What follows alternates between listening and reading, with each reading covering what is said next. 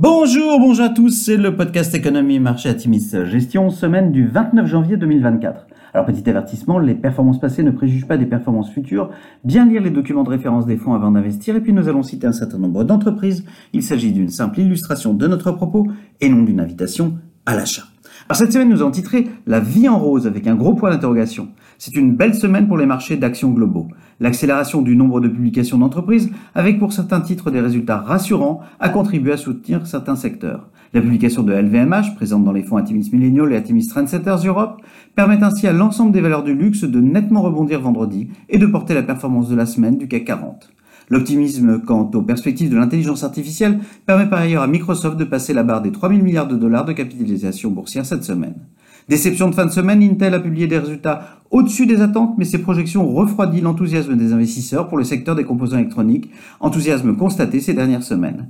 De bons chiffres macroéconomiques aux USA ont par ailleurs contribué à soutenir les marchés. La croissance du PIB US ressort pour le quatrième trimestre à 3,3% contre 2% attendu par les économistes. Du côté de l'inflation, l'indice d'inflation US Core PCE, favorisé par la Fed pour ses prises de décision, est ressorti sous les attentes en hausse de 0,2% sur le mois de décembre. En Europe, la BCE a décidé de maintenir ses taux en l'état. Sa présidente Christine Lagarde a déclaré que des décisions sur de première baisse des taux étaient prématurées.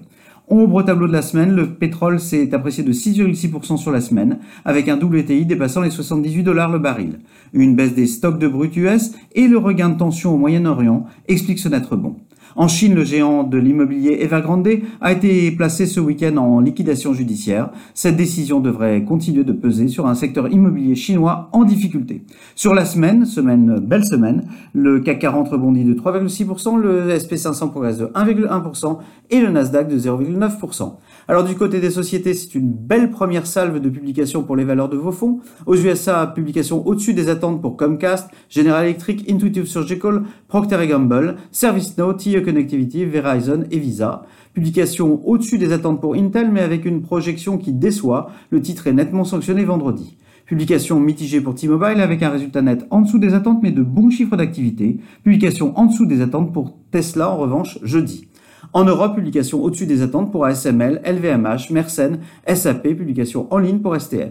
Alors à venir, la Fed se réunit cette semaine, et même si l'on n'attend pas de décision sur les taux à ce stade, les commentaires de Jérôme Powell seront très écoutés. Pour notre part, nous n'attendons pas de décision de la Fed avant le deuxième trimestre 2024.